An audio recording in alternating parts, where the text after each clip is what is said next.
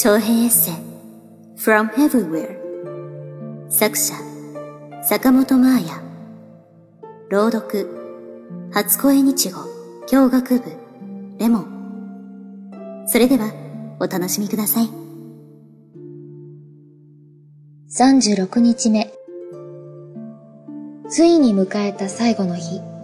6回目の月曜日。目覚ましより早く雨の音で目が覚めた。昨日あんなに暑くて日差しが強かったのに、今日は随分と肌寒い。昨晩のうちにパッキングした荷物をまたほどいて、上着を引っ張り出すことに。最初にパリに来た時買ったジャケット。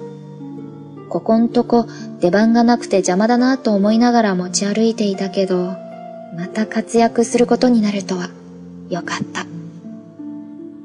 19時20分発の飛行機だから、まだあと半日はパリにいられる。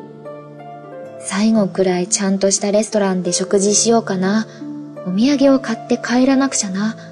と、頭の中で冷静に無駄のない最後の一日の過ごし方を計画しつつも、なんだか腰が重くていつまでも窓辺から動けない。安宿の窓から見える景色なんて別に美しくもなんともないのだけど、隣の建物の屋根の形をひたすら見つめながら、ひんやりとした雨の匂いを嗅ぎながら、一体、あとどのぐらいこうしてぼんやり座っているつもりなんだろう、私は。なんだろうなこの気持ちは。不安。だけど、何がどう不安なのか自分でもよくわからない。ほんの数時間先の自分のことですらうまく想像できないような、これからのことが何もかも真っ白けで漠然としすぎている感じの不安。実際には明日東京に帰ってからのスケジュールはもうぎっしり詰まっているわけで、全く漠然となんかしていないのに、こんなに長く休みをもらった分、すぐにしっかり仕事に戻らなければ。でも、うまく戻れるだろうか。私は変わった。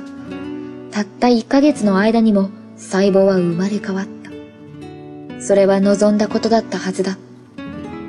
自由になって、とことん一人になって、脱力して、その結果何かが変わってしまうならそれで構わないと思って旅に出た。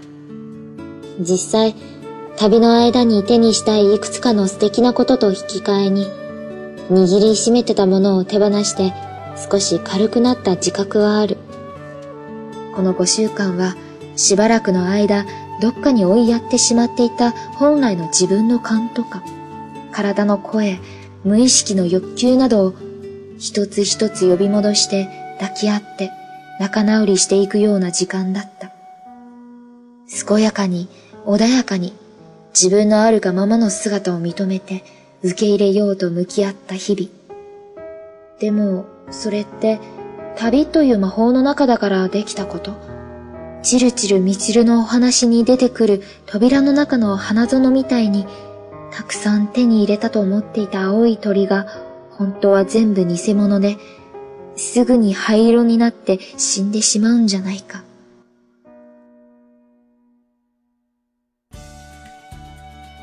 您现在收听到的声音来自于出生日语。